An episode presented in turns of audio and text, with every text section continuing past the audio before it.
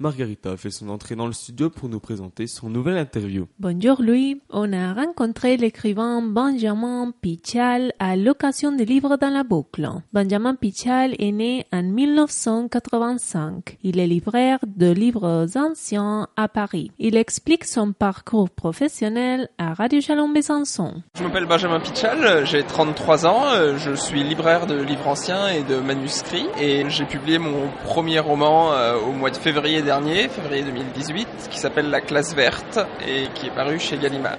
Benjamin Pichal vient de publier son premier roman, La classe verte, publié aux éditions Gallimard. Son livre est inspiré de son histoire personnelle. Disons que c'est un roman d'apprentissage euh, relativement classique, en grande partie autobiographique, et qui traite principalement des questions de transmission et d'apprentissage de la littérature. Benjamin Pichal est le petit-fils d'Alain Guerbrand, poète explorateur français, le dernier explorateur d'Amazonie, éditeur de Georges Bataille, d'Antoine Horto et ami des surréalistes. Les romans de Pichal, La classe verte, est centré sur la figure de son grand-père. Le fil conducteur euh, se trouve être la figure de mon grand-père euh, paternel, qui était un explorateur et un écrivain et poète d'avant-garde que j'ai rencontré à l'âge de 16 ans. Et euh, ce livre retrace sur une dizaine d'années la relation que nous avons entretenue. Je rappelle la référence du premier